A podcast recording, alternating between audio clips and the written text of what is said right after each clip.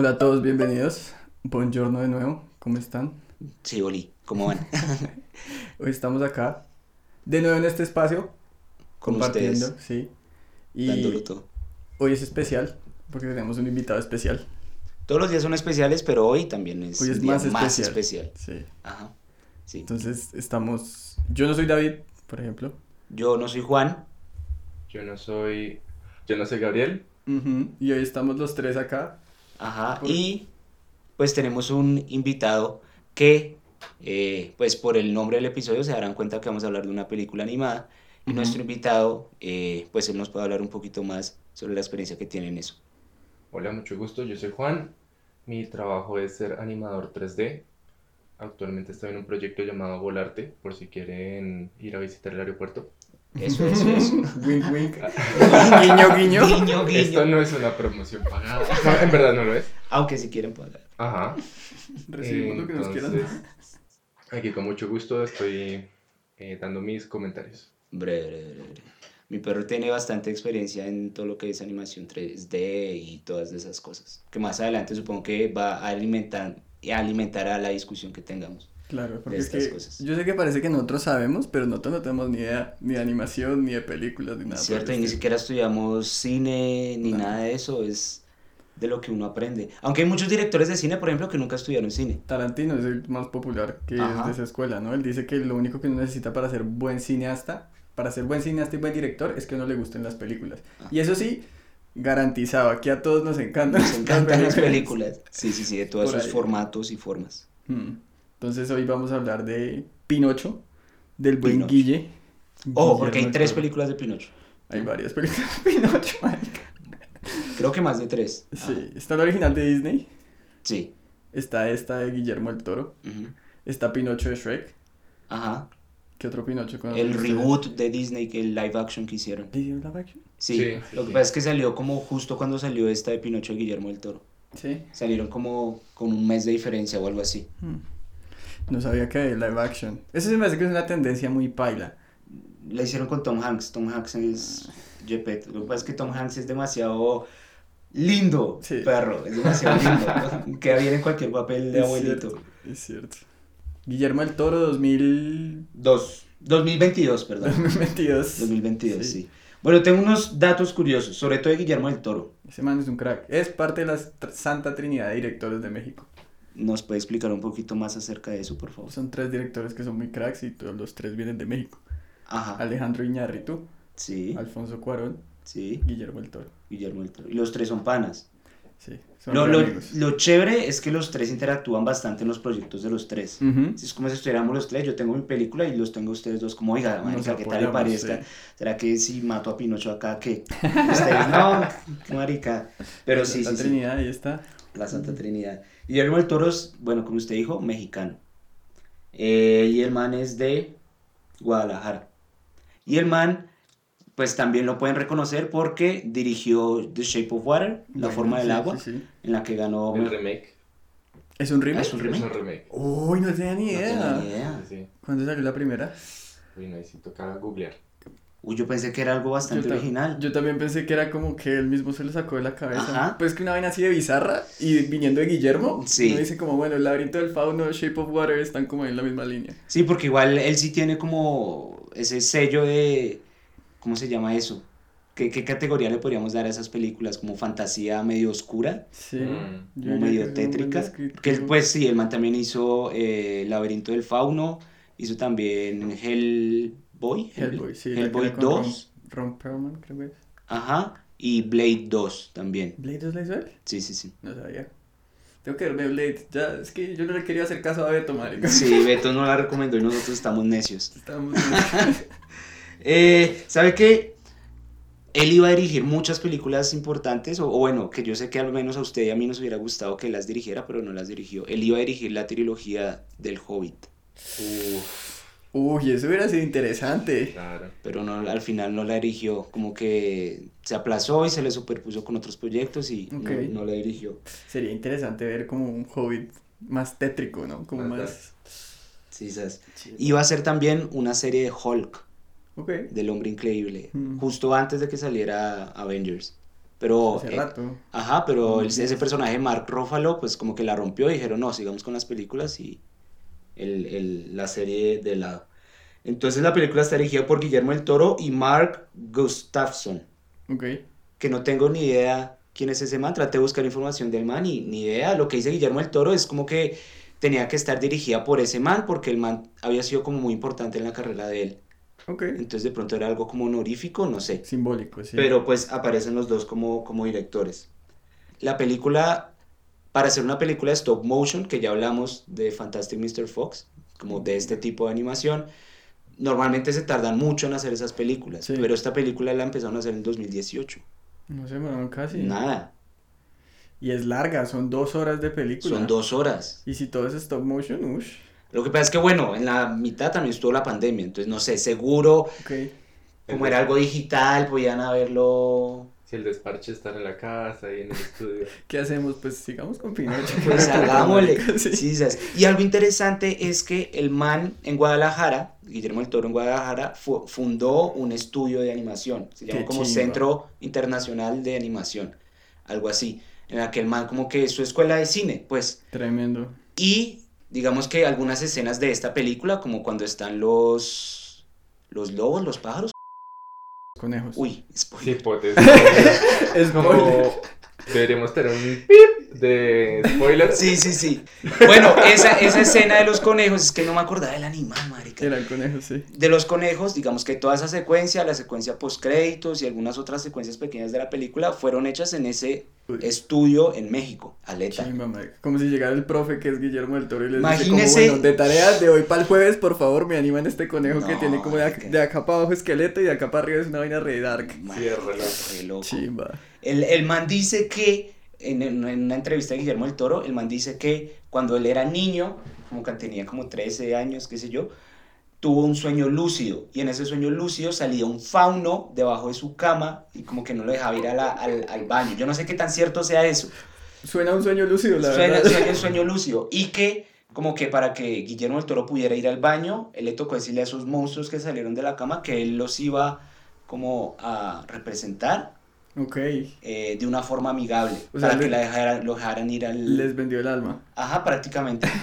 Sí, sí. Marica. Pero tiene sentido, a mí se me hace que mucha de la estética que tiene Guillermo del Toro en sus películas es así medio onírica a la vuelta, ¿no? Uno Sí, se sí, siente sí. como en un sueño. Sí. Entonces, interesante, marica. Y ya, esos son los datos que tengo. Ganó a Mejor Película de Animación, un Oscar a Mejor Película de Animación. Mm. Eh, a los BAFTA estuvo nominada también a Mejor Banda Sonora y Mejor Canción. Ok. La de la canción de Chao Papá. Mm. Sí, sí, sí, la de Carlos. tarara. El tema de Carlos. Ush, esa, ush, bueno, ahorita vamos a hablar más de eso, pero No, ajá. ¿Sabe que ningún estudio estaba dispuesto? O sea, Guillermo del Toro desde pequeño había pensado en hacer esta película de Pinocho. Ujú. Y como que en 2002, 2008 por ahí, como que listo, voy a hacerlo. Pero ningún estudio quería financiarlo. ¿Cuánto creen que debía valer la inversión para hacer esta película de Pinocho? Ush, yo con los números soy re malo. 175 millones de dólares. Pero, pero, fueron dos años y medio de producción. Ajá, Como, más o menos. Con 41 Como, no, como animadores. cuatro años. Porque No, empezó o a sea- hacer en, dos- en 2018 y terminó en 2022. Lo pues, que investigué 2025. fueron dos años y medio Ah, ok. trabajando. Ah, trabajando. Ok. en- 41 animadores. Ok. Entonces póngale esa nominita. Esa nómina. Esa nómina. A este momento hagamos una nómina, perro. Sí. Bueno, el caso es que el man pidió, o bueno, del presupuesto inicial pidió como un aumento a de 35 millones Ajá. de dólares y ninguna productora se lo quiso coger. Entonces duró como en 10 años en espera hasta que Netflix la cogió y dijo, no, yo apoyo esto. Mm. Y gracias a Netflix tenemos esta película. Marica, me parece chimba también que, no sé si se dieron cuenta en los créditos, primero vienen los animadores y después vienen los actores de voz. Sí. Y creo que tiene todo el sentido del mundo porque es que son ellos los que de verdad le dieron vida a la película. Los actores de voz, pues sí, la ponen toda, pero son los animadores los que la Sí. sudaron y trabajaron esos tres años, dos años y medio tan directamente. No hay que recurren a una cosa muy práctica y es que en muchas partes no hay diálogo, sino que es la misma canción, la banda sonora, la que cuenta la historia, Sí. ¿no? Sí. Que es de las pocas bandas sonoras que tiene alguien cantando. Si uno mira El Señor de los Anillos, Star Wars, es sin letra, todo. Claro. Normalmente cuando cantan es ya en los créditos. Ajá. No hay canciones, sino es más como Ajá. el, la música, pues. Sí, sí, sí, las canciones. Igual en James Bond también la canción es al principio y ya al final en los créditos. Sí, sí, Pero de sí. hecho, sí, y de hecho, mi siguiente punto era que la banda sonora la había hecho Alexandre Desplat, que Yo- es un man muy... Ese nombre me suena. Y si me suena es porque yo creo que usted en algún momento me habló de ese man. Seguramente hemos hecho alguna película que habla de Alexandre Desplat. Desplat. Él hizo también la banda sonora del Gran Hotel de Budapest. Mm, Hizo Sí, sí. también la de Shape of Water. ok. Como que el man trabaja mucho. Seguramente también hizo la de Fantastic Mr. Fox. Porque él trabaja mucho con Wes Anderson. Sí. Entonces sí, el man hizo la banda sonora. Y pues con respecto al reparto, pues un reparto de estrellas. Yo, Marica. yo no me había dado cuenta. Apenas escuché la voz del grillo, yo dije, ese es Obi-Wan. Es Obi-Wan. Es Obi-Wan. sí, sí, sí. No puede ser nadie más, Y cuando canta, como así Sí, que sí, sí. Obi-Wan canta. no. Marica, sí. Entonces, eh, Pinocho lo hace Gregory Mann, que ni idea, pero él es el mismo que hace la voz de Carlo. Gepetto hace, o sea, David Bradley hace la voz de Gepetto. Y. David Bradley es el mismo que hace el señor Flitch en la saga de Harry Potter. Ah, ¿ese viejo? Ajá, Uh, es el mismo. Bueno, Ewan McGregor, Ewan McGregor. que es- también hace el papel de Obi-Wan, hace el, el papel de, de Pepito Grillo. Pero este lo llamaban diferente, ¿no? Era Sebastián. Sebastian Cricket, Sebastian J. Cricket. sí. Finn Wolfhard Oh, el de Stranger Things. es el que hace Candlewick. Que en Stranger Things creo que hace el papel de Mike. Sí. Está Kate Blanchett, Mm, todo lo que ella toca lo de oro. Galadriel. Y, y Galadriel. y ella hace el papel de mm, Spazzatura. Spazzatura, el mono. Mm. Pero ella no dice nunca nada. Nunca dice nada. Uh. No, sí, Ajá. sí, las marionetas hablan. Ah, tiene toda la razón. sí, tiene toda la razón. Las marionetas le hablan. muchas preguntas, ¿no? A mí también. Como el mono habla. Porque el mono no habla cuando es mono y Sí. cuando... Tiene marionetas. Sí, sí, Hiciera sí. algo la imaginación de Pinocho. Está, está Ron Perlman, El que hizo Hellboy. eh, que también apareció en Don't Look Up. Sí. El que, que salió a disparar las meteoritas. Ajá. Que hace el podesta, el papá de Candlewick. Está Tim Blake Nelson. El que apareció en. Soggy Bottom Boys. Oh, Oh, Brother, Where Thou. Él hace el papel de Delmar. Ajá. Y él hace. Delmar también se llamaba su personaje No Brother Where Thou. No, eh, a, a eso me refería. Ah, ya, ya. Perdón. Está él. Y está Christopher Waltz. ¿Quién hace? Y él hace ¿Quién? del Conde Volpe. Uy, crack. Christopher Waltz es el que ganó el Oscar a. Bastardo sin gloria. Y en Django, el que hacía de malo. Hans en- Landa en, en Bastardo sin gloria y el barbudito que ayudaba a Schultz, Django. Schultz, Schultz, el algo doctor así. Schultz, el la- dentista. Lambda es el dentista. Sí, Ah, Ese actor. Uf, qué chido. crack, madre. Sí, ese man, ese man es demasiado crack, es austriaco, no sabía que era es un austriaco. duro, madre. Es un- Todo lo que aparece la rompe. Sí, sas. Incluso ustedes alguna vez se vieron, paréntesis, el avispón verde. No. El man hace malo. El man hace el man el avispón verde. Marica. De hecho, el man estuvo nominado a mejor villano por esa en algún premio de cómics. La película no es muy buena, pero el man la rompe con toda en esa puta película. Se lo goza. Uno lo ve y uno ve que se está divirtiendo haciendo de malo porque está aprendiendo a ser malo. Ese man es demasiado buen actor, es muy buen actor. Y esos son los datos curiosos que tenía. No sé si ustedes tengan algún más, algún otro. ¿Ustedes sabían que el nombre Pinocho viene porque está hecho de pino? Sí, sí, de hecho en la peli, pues no lo dicen. Yo me enteré por esta película. Llama- Ah, bueno, y en teoría, pues Juan, que sabe un poco también de italiano, me corregirá. papá, mi es- papá. bueno, Pinocchio. se llama, se dice es Pinocchio. Pinocchio. Porque en italiano la C con H suena como una como casa, pues. Sí. O sea, como una C, no es una Ch. Seguro en la traducción cuando la trajeron acá Es al español, Pinocho, pues sí. se cortó una C y es Pinocho. Pero en realidad en italiano es Pinocchio. Bueno,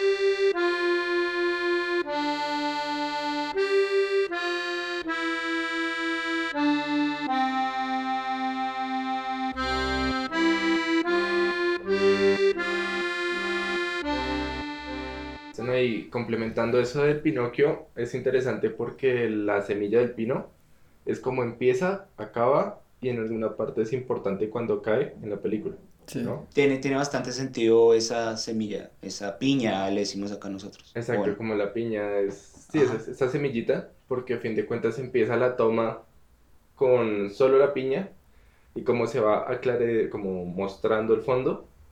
Sí, como que dan ese enfoque fondo negro, la piña solita. Y Porque además es el mismo objeto, solo que en un contexto diferente, entonces Exacto. tiene un significado diferente. Porque igual eso mismo pasa con el pueblo. No sé si ustedes recuerdan cuando empiezan a contar la historia de Carlo, eh, Gepetto y Carlo pasean por el pueblo y está normal, y hay pinturas y lo que Y sea, y cuando pasa con Pinocho, guerra, sí. pasa el Sí. está lo de la guerra. Pero antes de entrarnos a la trama, eh, yo, que, yo quería decir que a mí me sorprendió bastante la primera vez que me la vi por la primera frase que dice, no sé si ustedes se acuerdan, la primera frase de la película es... No me acuerdo, pero yo creo que usted se acuerda. La primera frase de la película es cuando Gepetto construyó a Pinocho ya había perdido un hijo. Ahí uno dice, esto ya es una historia muy diferente a todas las que nos había contado Disney. Es cierto, es cierto. Esa película sí se nota que es mucho más realista, entre comillas, porque obviamente es un mundo fantástico lo que nos Sí, está sí, sí. mostrando, pero sí, Sí. está como muy aterrizado dentro de la mitología que Guillermo del Toro siempre ha estado haciendo en todas sus películas, ¿no? Y uno sí siente que es como la historia sin el filtro rosado que le tiene Disney Sí. a todo lo que cuentan. Es como el tema de la coherencia, ¿no? El otro Mm. día un animador también me decía algo parecido, como no tiene que ser real, ¿sí? Tiene que O ser sea, coherente. no es como el tema de en Star Wars las naves que explotan, pues que fueran en silencio. No solamente eso, sino que sea coherente con la estética y con la idea.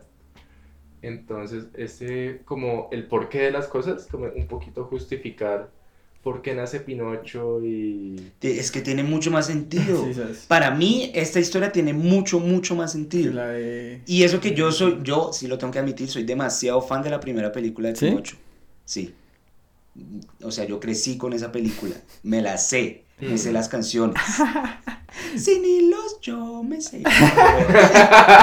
No puedo andar y hasta correr. Pero cuando vi esta película me cambió la perspectiva muy duro y lo que pasa es que normalmente cuando hacen reboots de una película con la que uno es muy fiel, normalmente la cagan y uno como fan es como No, y que uno entra de, una vez a la defensiva, ¿no? Porque es que este es el, como el, el arte que a mí me gusta, lo que yo quiero y tiene tanto significado emocional y vienen y me lo cambian a una vaina completamente diferente o una vaina que no está tan inspirada, sino simplemente como copy-paste de una manera, como que se vea diferente. como live action de. Disney que hizo de Mm. Pinocho. Exacto. Siento que, y creo que también, por lo menos para mí, el, el estilo de animación se me hizo muy parecido al de Tim Burton, como el de las Mm. películas como El cadáver de la novia y esas cosas. Que ese también es de stop motion, creo. Sí, entonces yo ya de entrada creo que era muy claro que iba a ser un, como un take más oscuro en la historia clásica que uno conocía. ¿no? Desde el diseño de Pinocho, ¿no? Sí, La exacto. forma... Ush, da la de miedo, ¿no? La primera escena Sí, que sí, está sí, vivo, sí, ush, la se de levanta, miedo. uy, marica, sí. Yo tengo una nota que es como nunca esperaba que el nacimiento de Pinocho me fuera a dar tanto, Tanto como, miedo. Sí, me hacía sentir realmente incómodo ver al niño bailando porque yo decía, marica, si yo fuera un carpintero y me fuera a dormir y a la noche siguiente hay un niño bailando hecho de madera, qué gonorrea. Sí, es una escena muy, muy turbia. No, y el tema este como de la trama también, como comparándolo un poco con la de Disney.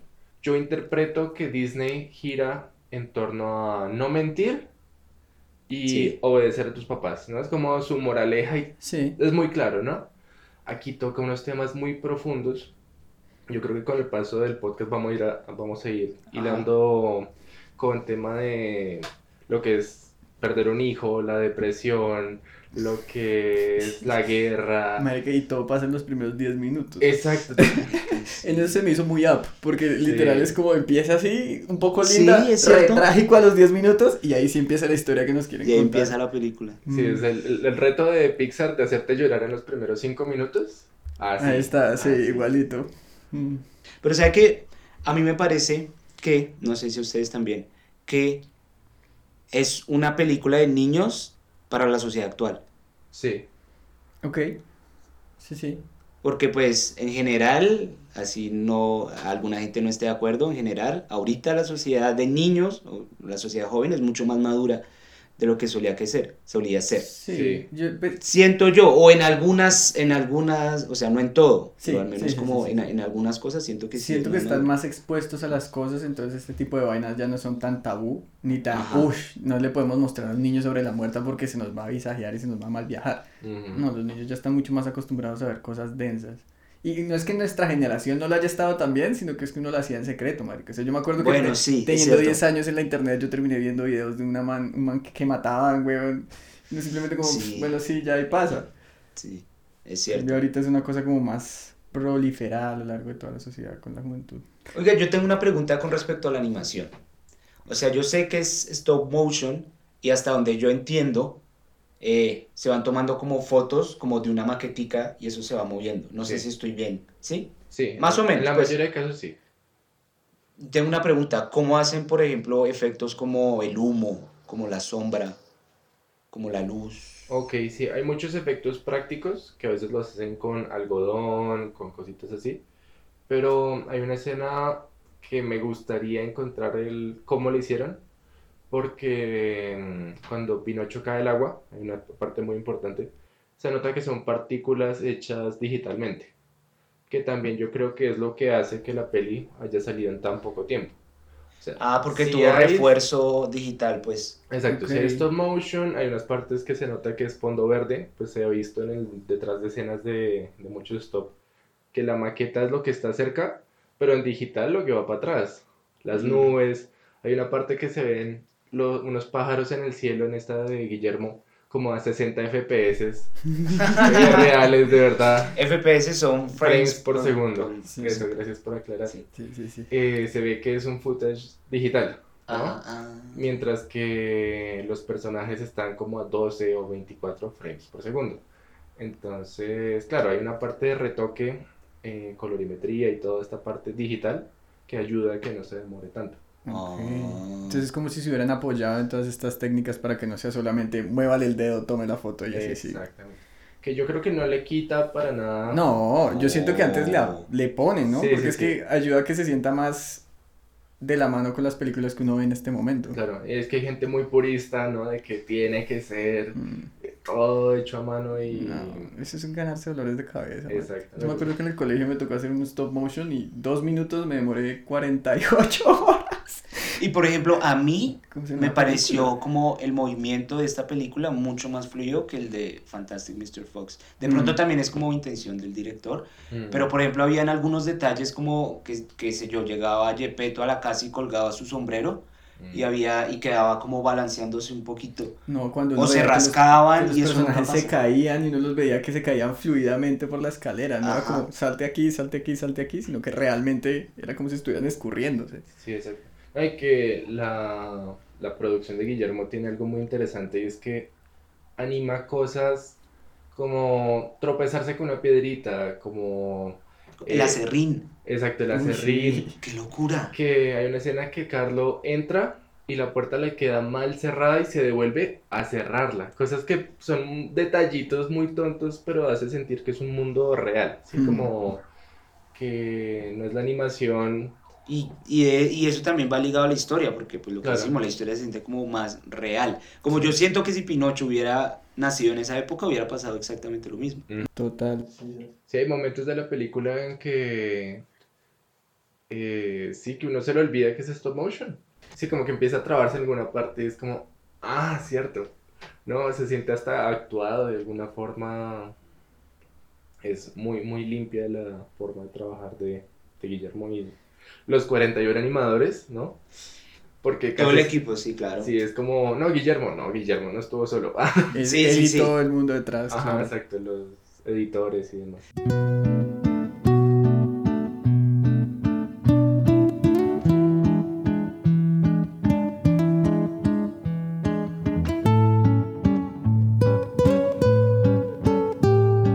O sea que lo- los personajes se me hacían feos.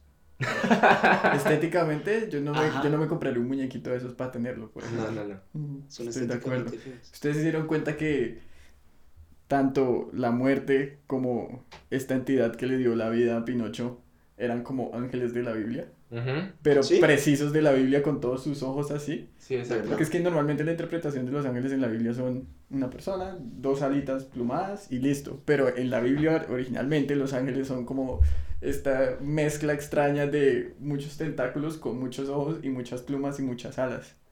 No tenía ni Entonces idea. uno se fija en esas dos criaturas, como en la esfinge y el otro que Sí, parece sí, más un ángel, Sí. lleno de ojos por todas partes, tienen sí, sí. máscaras donde no se les ve realmente cómo es la cara. Sí, tiene máscara. Eso me, me, me causó mucha curiosidad, como, ¿qué habrá detrás de la máscara? Son feos, pero son diseños muy místicos. Sí, de hecho el diseño viene inspirado en los serafines católicos. Ujú, que ese es como el top de los ángeles en Ajá. toda la... Entonces el tema como de, pues, en la mitología, pues, la Mitología sí, cristi- mitología católico, sí, cristiana. no. Sí, Sí, no, no pasa nada. aquí terminó crucificado. Así como. Como. No, sigamos, eso es spoiler. Exacto, no, sin, con- con- tratando con mucho respeto pues, de No, es mitología, sí, no pasa nada, siga, siga. la mitología pues católica se ve el tema del serafín, ¿no? Y de la hermandad de los ángeles y todo. Ujú. Y el serafín es un ángel que da vida, ¿no?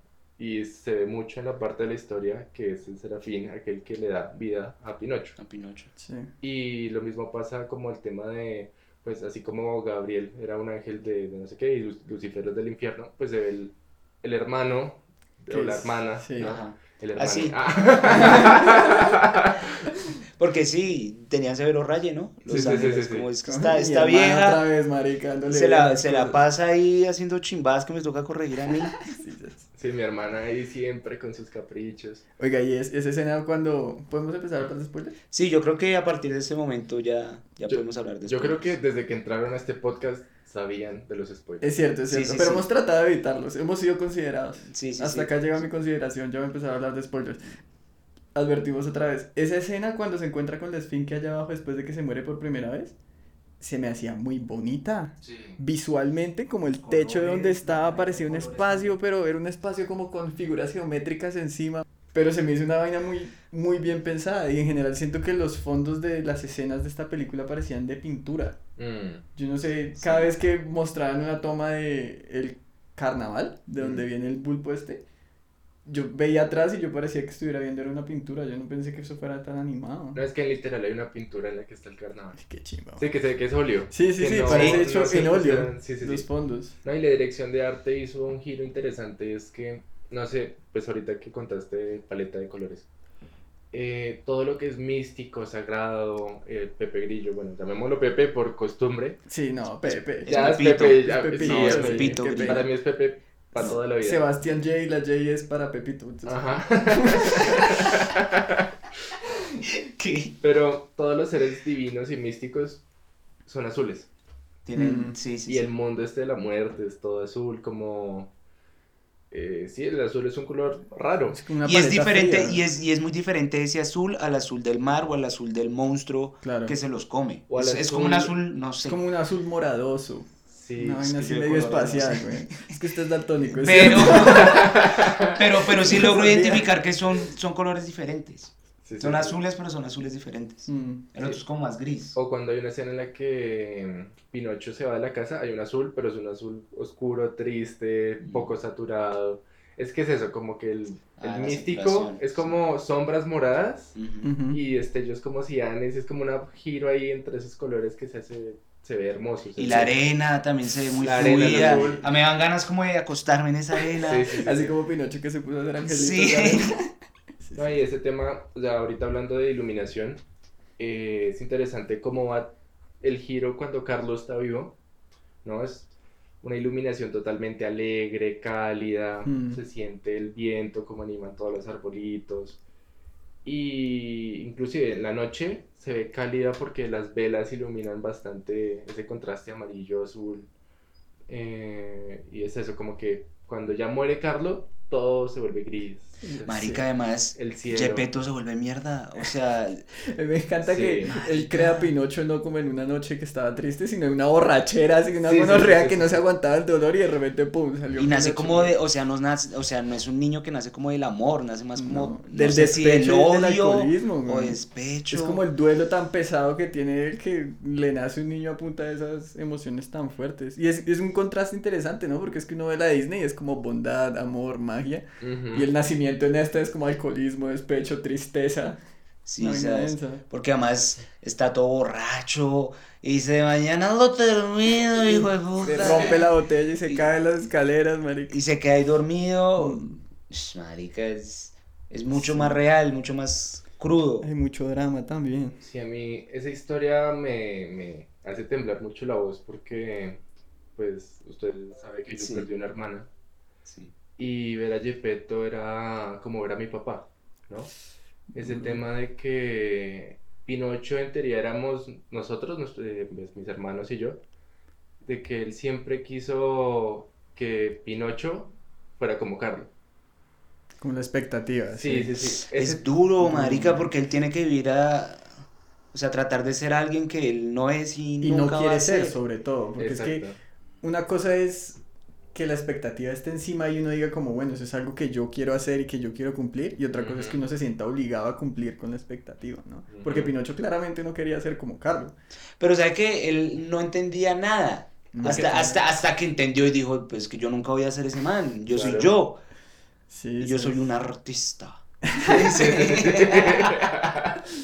Sí, to- todos esos primeros días de vida de Pinocho son bastante interesantes porque todo lo que le dice es como, uff, la verga, qué chimba, sí, ¿qué es eso? Sí, sí, sí, sí. Demasiado chistoso.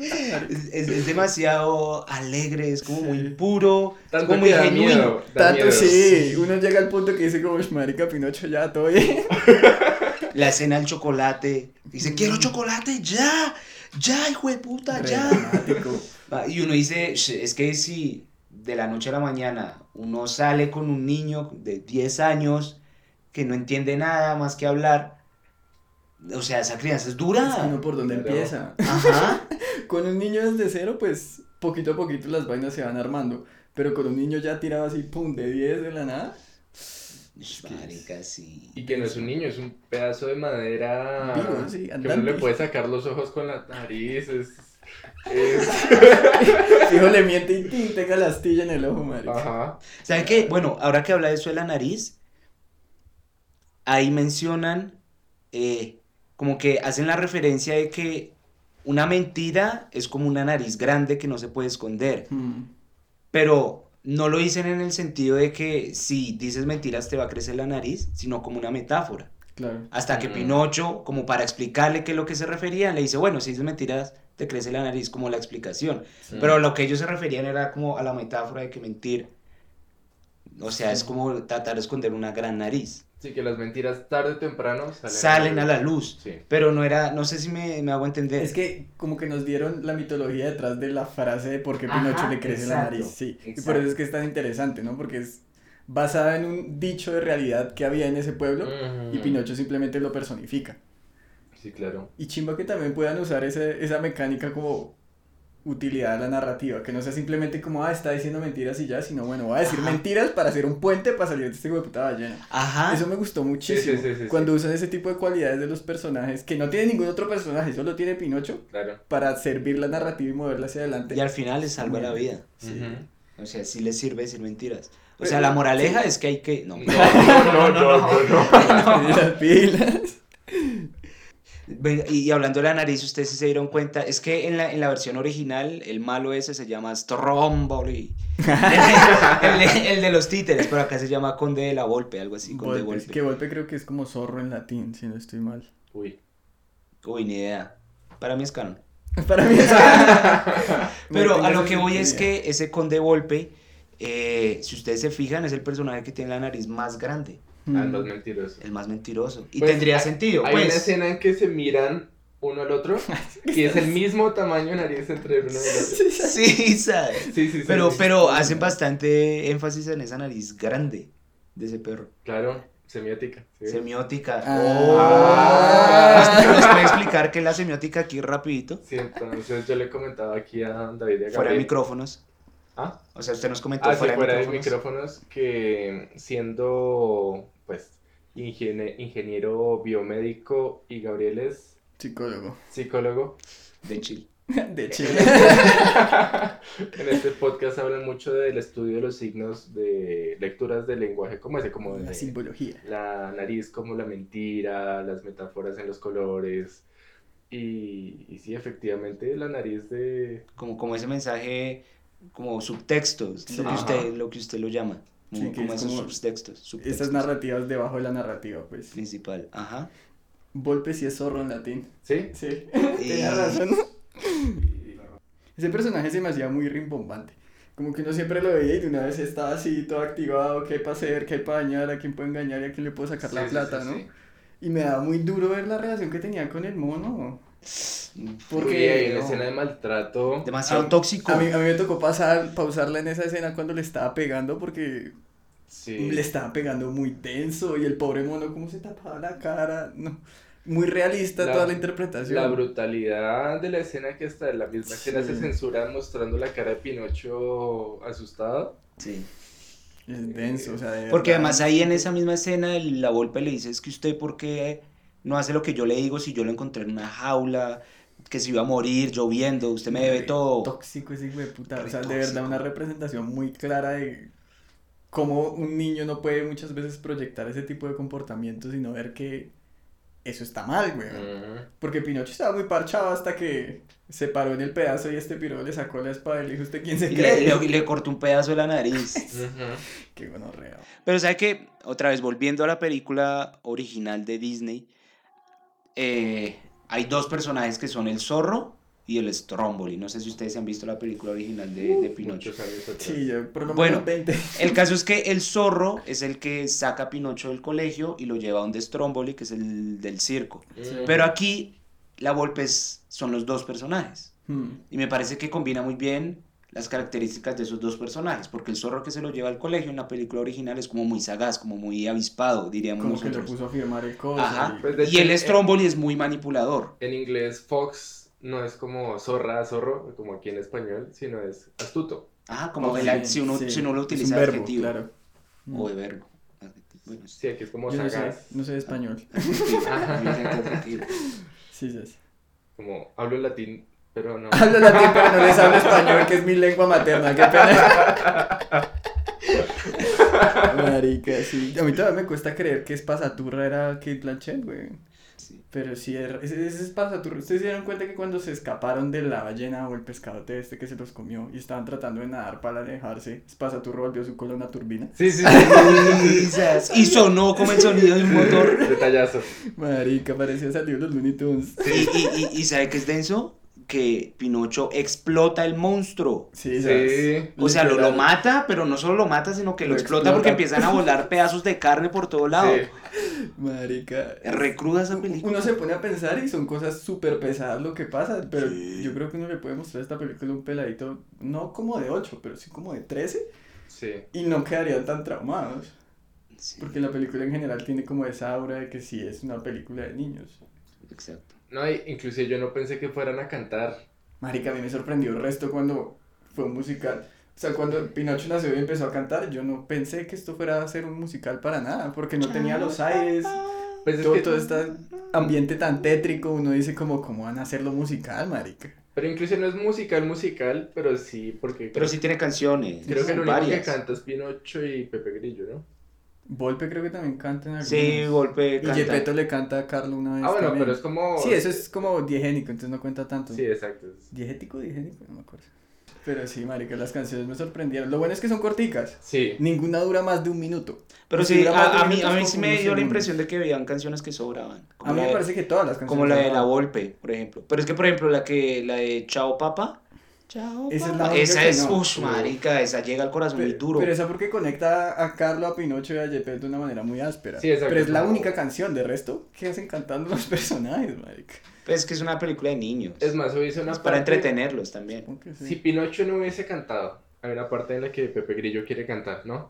Y lo estampan. Lo que hayan como... Para mí sería como una cachetada tipo Guillermo a Disney. Como, yo no voy a poner canciones. O sea, que pienso que esa canción que, que, que quería cantar Pepito Grillo estaba maldita. Esa así. canción fue la que cantó en los créditos. Pero cuando ya estaba muerto.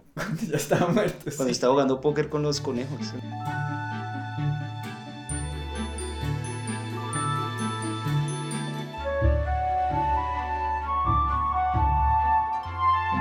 A mí algo que me impresionó mucho fue el tema de, del nazismo.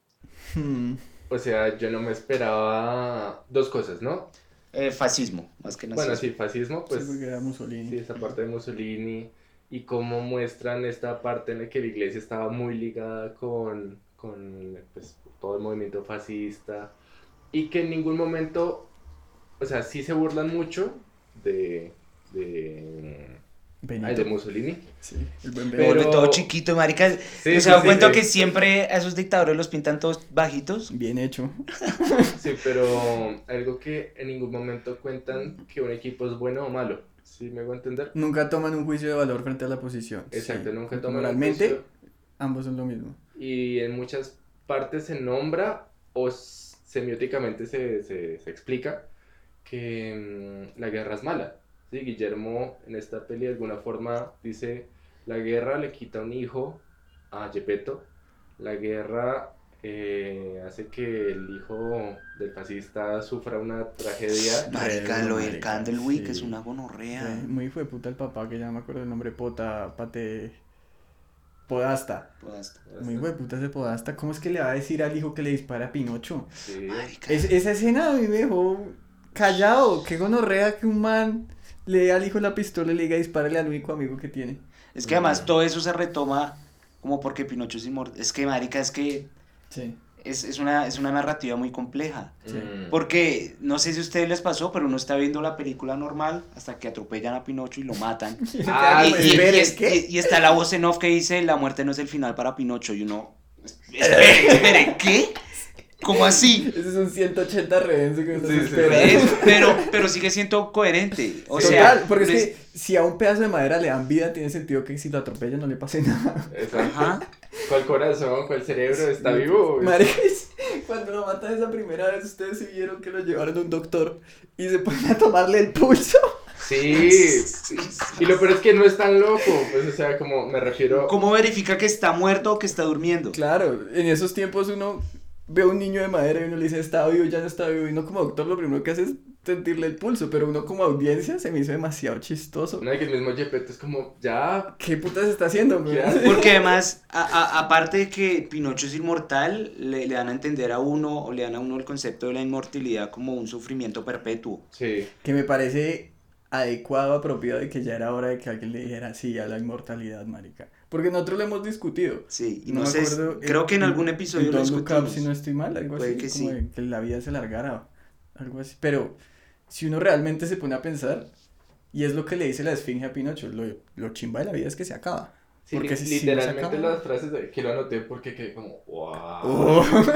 Lo único que hace que una vida humana tenga valor es la muerte.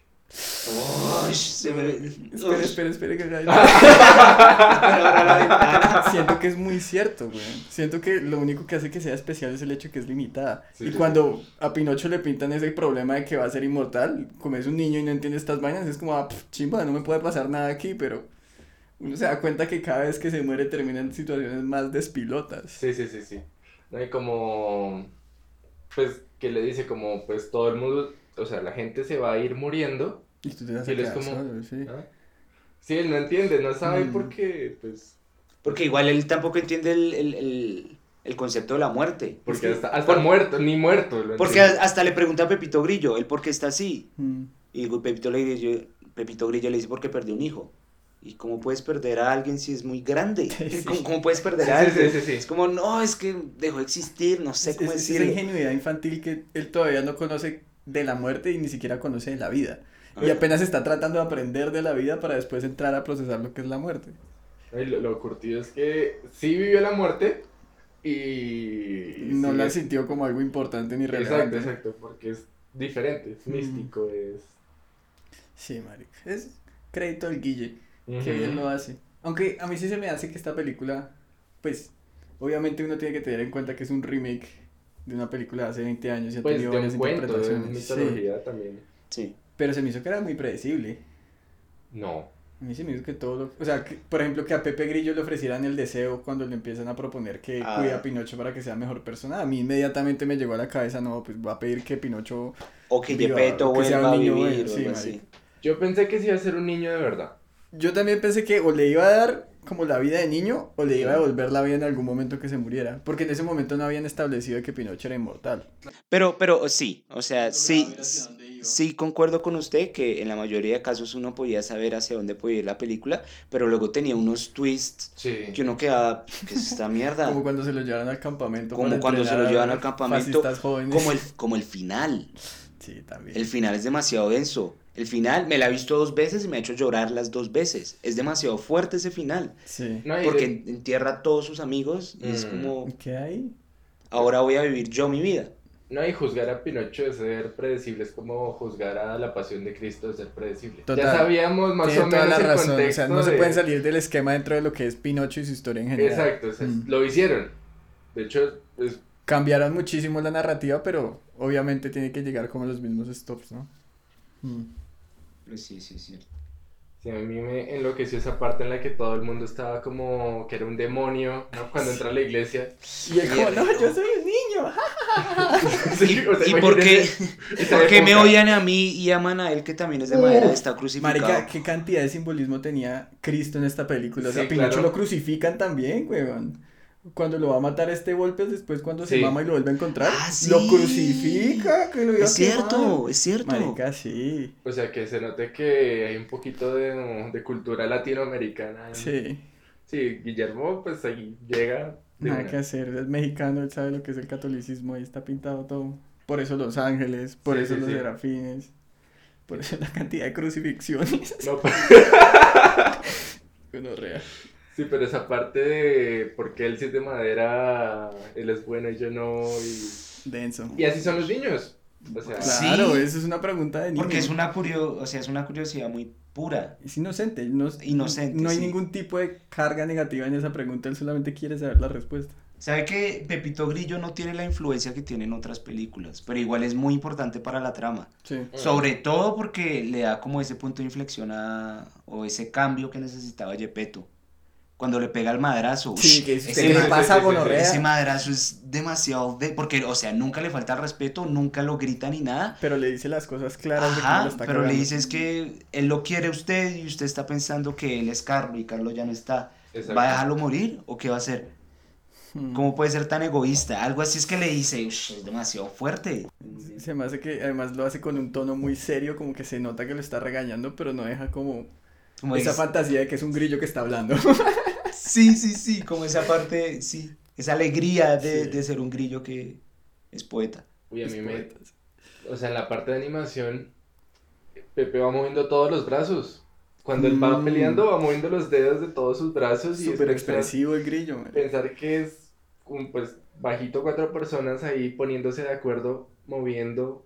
Tan, tan, tan, tan, tan, tan. Cada patica, porque, porque por ejemplo, cuando empieza a escribir el libro, Mm. con una mano tiene las gafas, con el otro la pluma, con el otro se alcanza el café, con la otra hace otra cosa. Sí, Una locura. Muy animado, muy activo. No, y que pues puede que mm, lo piensen como algo, ah bueno, eh, es fácil, ¿no? Pero pues yo que trabajo en esto de la animación 3D, uno se despista un momento y es, ¿para dónde iba a moverse?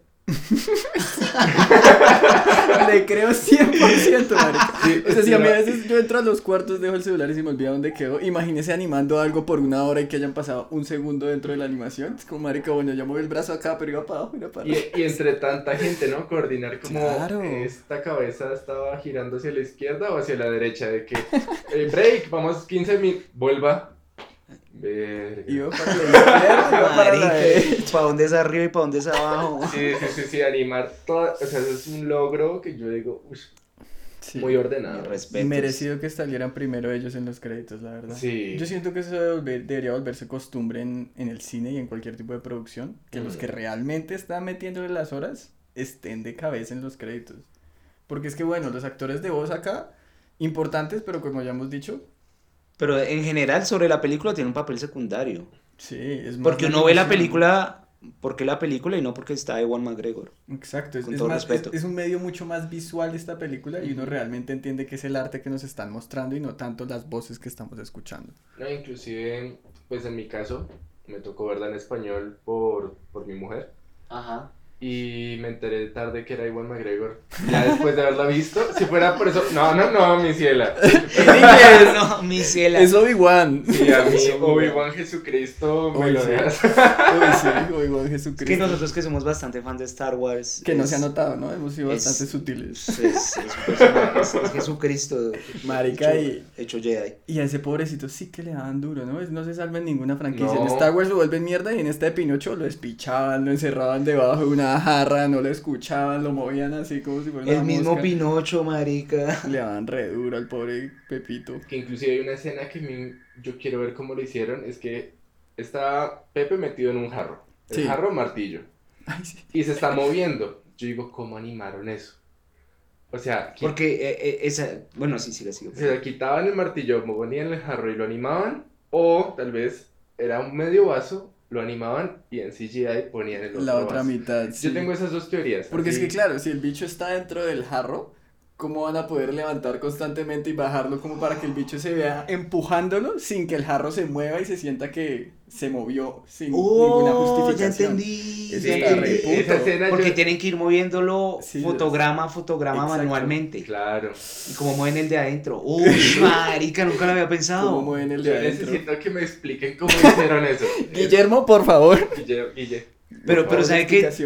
Uno sí notaba que eh, la película tenía físicas. O sea, que Sí. existía la gravedad, que existía Sí. la fricción, Cuidado Eso, la mucho. gorra que existía la inercia. Eso debe ser muy difícil hacerlo, marica. Sí. Unos cracks. La verdad es, se nota que le echaron demasiadas ganas a lo que era la producción en la animación, en las luces, en los fondos, todo. Muy, muy bien pensada la película, muy bien hecha. No, y digamos, ese tema de el motion blur, ¿no? De que hay escenas que se nota como un desenfoque de lente, pero ¿cómo lo hacen, no? Yo es pura postproducción, porque pues la foto es quieta, quieta, quieta, quieta, cada, cada fotograma. Pero pues debe haber una postproducción que desenfoca en las cosas moviéndose para que se sienta la velocidad. Sí. Y sí, porque uno en 3D le da clic a una cosa, tú la animas y la, el desenfoque sale solo. O en la vida real, pues el lente tú lo configuras y ya sale el desenfoque para que se sienta. O hasta en el mismo After Effects uno pincha y lo que uno Sí, mueve sí, se sí. desenfoca. Pero ese, ¿no? Cuadro, cuadro, cuadro. Cuadro a cuadro, ¿cómo hacen esa animación? Qué paciencia. No, yo sí, pues yo quedé pasmado con lo del nazismo, que es una etapa que no nos tocó vivir.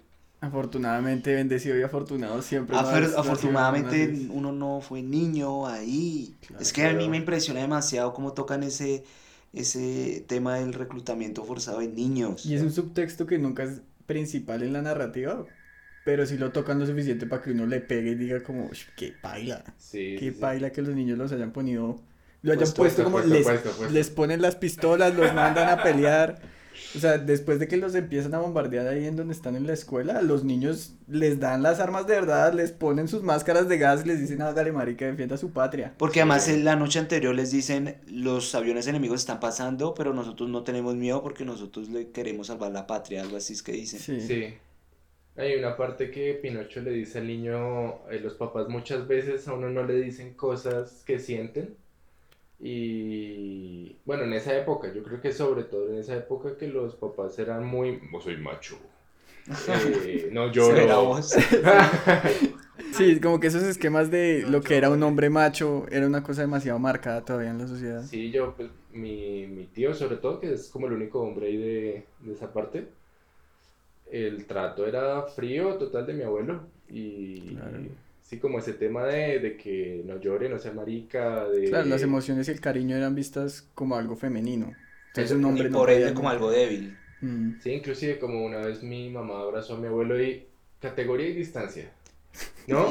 Ese tema de que los papás ni siquiera le demostraban cariño a, a los hijos de alguna forma y todavía hay papás que no lo hacen. Yo creo que eso es algo en lo que apenas estamos saliendo en nuestra sociedad. Sí, Mm. por eso tú como psicólogo yo creo que esa peli fue como ush, los temas, es que Los los, temas que temas. tocan, los temas que tocan son muy fuertes. Yo, yo siento que a mí me gustó más la película por lo que no tocaba que por lo que tocaba. ¿Cómo así? Porque siento que los subtextos eran mucho más interesantes que la narrativa que me estaban mostrando en primer plano. Mm, sí. Como porque la narrativa en primer plano era la historia de Pinocho y Que cómo ya no lo la que le estaba pasando, pero los subtextos de la muerte, Ah, sí. del nazismo, de lo que era esta frialdad masculina, de lo que a Pinocho le tocó superar y aprender a tener un papá y a Gepetto le tocó aprender a tener un hijo otra vez, Y- muchísimo más interesante que todo lo que le pasó a Pinocho. sí, sí, sí, sí. Porque uno ya sabe qué es lo que le va a Sí, pasar. exacto. No, y este tema también como de cómo engatusaba, ¿cómo se llama el narizón? Volpe. La golpe. Golpe a, a Pinocho. Pues a uno le pasa de adulto que lo engatusan con, pues no, no a ese punto. Sí, no, no con chocolate caliente No y con dulces, pero ajá. sí. Sí, pero el tema como de... Además, sí, porque yo tam- también tocan el tema del capitalismo un poco. Sí. Porque Pinocho se va a la casa porque dice, voy a trabajar a ganar plata a mi papá. para que mi papá pueda pagar la deuda.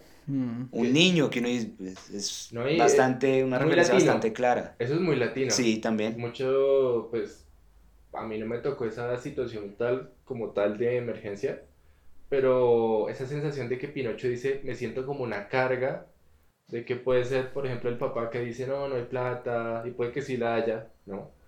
O... Que hay deudas, entonces por necesidad el niño tiene que salir a trabajar. Sí, sí. Sí, a veces, digamos, el papá está tranquilo, recibe su quincena, tiene su parte para los créditos del banco y está, pero se queja mucho.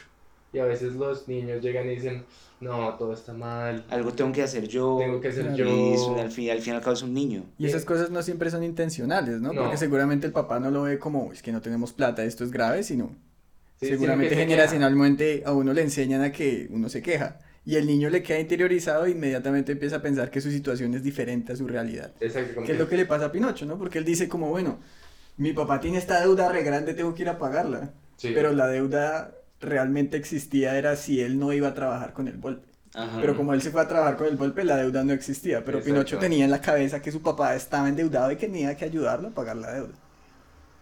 Sí, entonces el tema como de el trabajo infantil, pues voluntario, que es una realidad en Latinoamérica muy fuerte, a mí también.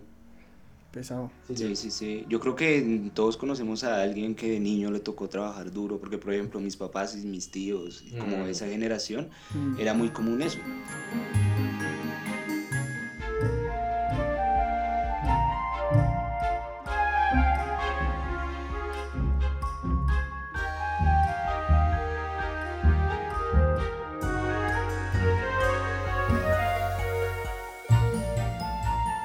Yo a mí me gustaría hablar más un poco de esta escena de la, lo que tocamos ahorita, el tema de cuando los dos, pues Pinocho y el niño hicieron la- el concurso, Ajá.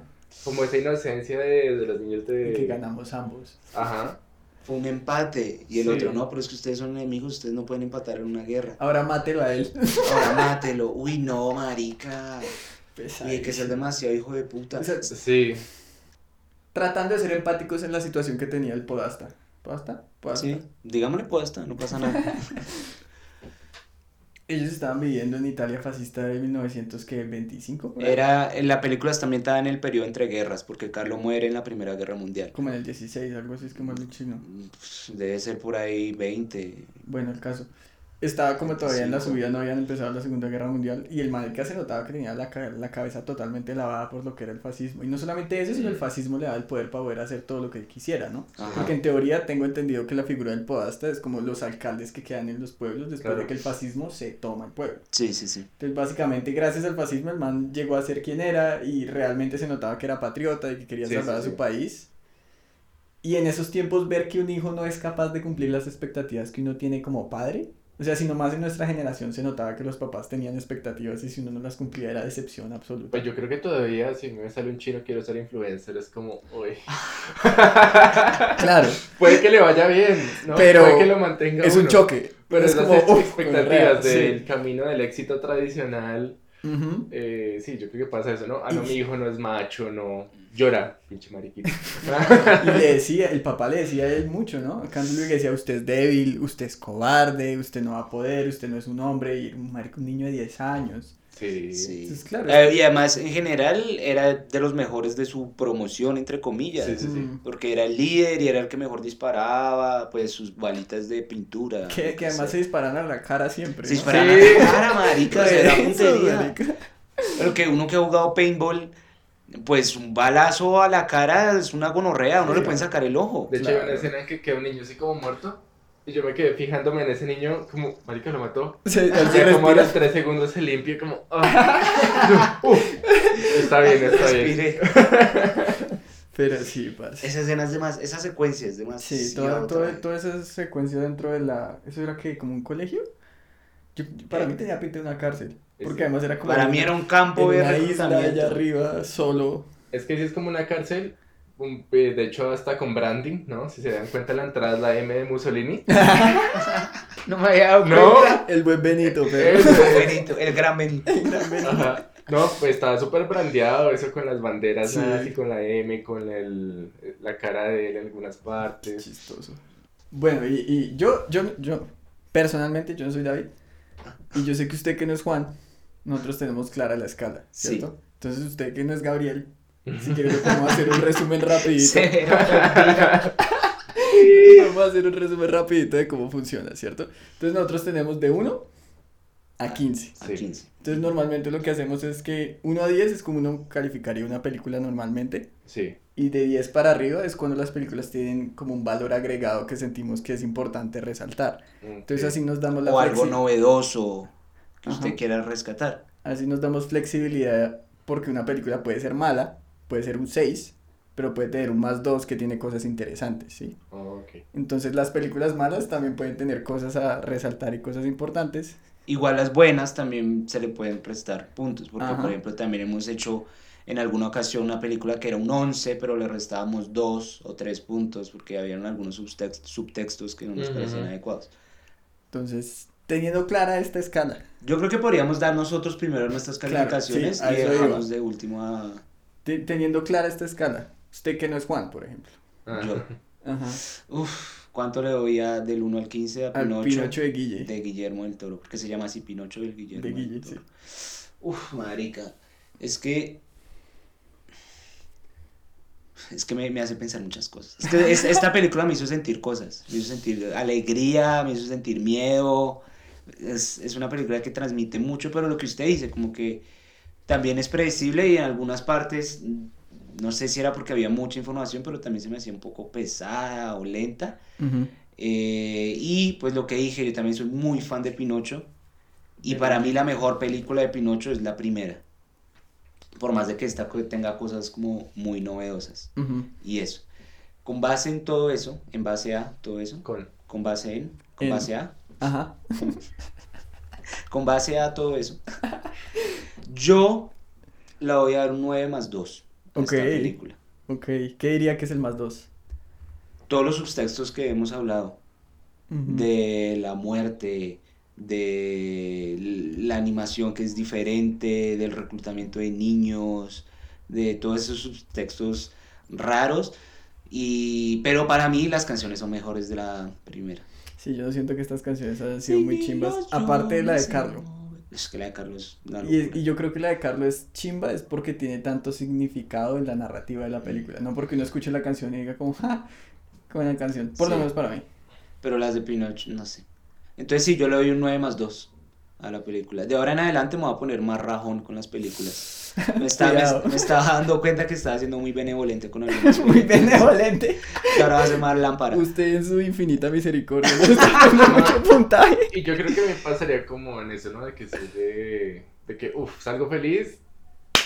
15, ya 15, todo, ajá. 15 a todo. Pero hay que echarle un poquito de cabeza fría. Y usted que no es David, Yo, que no Sí. soy David, ajá, ¿qué puntaje le daría? yo lo pensé mucho. Porque a mí, si le soy sincero, esta película no me tramó mucho. Me parece que tiene cosas muy rescatables, pero no me parece que sea una película que me repetiría, por ejemplo. Entonces, Es cierto. bueno, para sí. mí es un 7 más 2. es un 7 más 2. Sí, iba a decir 6.5, pero es que creo que ponerle el más 2 después la matemática se confunde mucho. Entonces voy a poner un 7 porque sí fue entretenida, me gocé las dos horas que me las vi. Mm. Siento que visualmente es increíble la película. Todos los temas que tratan y los subtextos, como ya los hemos dicho, son Sí. muy interesantes. Poder ver una interpretación nueva de la historia de Pinocho es muy refrescante, sobre todo porque es demasiado aterrizada a la realidad y es muy cruda en Mm. todo el sentido de la palabra. Porque no se guarda nada, matan a Pinocho como cuatro veces, Sí. uno ve cómo explotan gente, o sea, yo creo que todos los malos se terminaron muriendo de alguna manera trágica, porque el golpe también se cayó como en un barranco Ah, sí. y allá quedó Y en el. ¿no? Sí, cruda, cruda, Duro. cruda y realista, y eso me tramó mucho. Entonces yo creo que por eso el más dos, incluso de pronto más tres, pero no, no lo siento tampoco tan real. Entonces sí, yo diría que que sea musical me aburre, que sea predecible me aburre. Las canciones. Sí. Sí, madre, que las canciones son tediosas. Creo que se presta mucho para poder mostrar toda la animación tan bella que tienen, Mm. pero a cierto punto yo siento que no es necesario que me muestren excusas para mostrarme la animación chimba, Mm. solo me pueden mostrar la animación chimba. Entonces yo por eso diría que es un 7 más 2. Ok, ok. Mm. ¿Y usted qué, que no es Gabriel? Yo que no soy Gabriel, Confusión. o sea, me to- o sea, es que son varios puntos, ¿no? Como que tratando de promediar en mi cabeza. Ujú. a la animación, así como desglosando y después promediando, yo como que le daría un 10 a la animación. Absoluto y esa parte como de manejo de cámaras, de iluminación, dirección de arte, se me hace, o sea, en general es por ese lado. Pero le quitaría, es por la- lo mismo, la trama.